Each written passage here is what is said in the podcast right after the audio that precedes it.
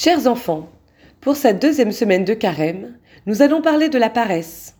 La paresse est un amour déréglé du repos qui fait qu'on néglige ses devoirs d'État et de religion plutôt que de se faire violence, plutôt que de faire ce qu'on a à faire. La paresse, c'est quand on préfère traîner ou lire un livre alors que papa nous a demandé de ranger notre chambre, ou encore quand on ne fait pas sa prière du matin parce qu'on préfère aller jouer très vite.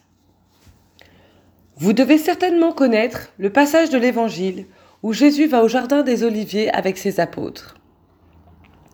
Jésus demande à ses amis de prier et rester réveillés avec lui. C'est la veille de sa mort, Jésus le sait. Bientôt, les gardes viendront l'arrêter.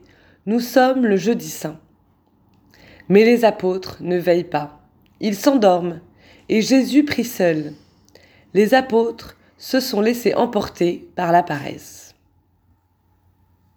Nous aussi, cela nous arrive de traîner, de ne pas faire quelque chose, de nous laisser emporter par la paresse ou même le découragement. Alors, pour nous aider à lutter contre la paresse, Dieu nous donne la force. La force est une vertu cardinale chrétienne. Elle nous aide à mener le combat, à résister au mal, aux mauvaises décisions. Au Jardin des Oliviers, Jésus demandait l'aide de Dieu son Père.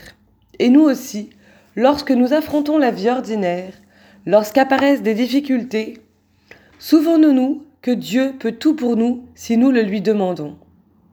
Le Seigneur donne toujours la force, il ne nous en prive pas. Le Seigneur ne nous éprouve pas plus que ce que nous pouvons supporter, il est toujours avec nous. Alors les enfants, le matin lors de votre prière, Demandez à Dieu de vous donner la force pour lutter contre la paresse. Et si dans la journée, vous trouvez cela difficile, pensez à la force de Jésus priant au jardin des Oliviers, alors que ses amis, les apôtres, eux, dormaient.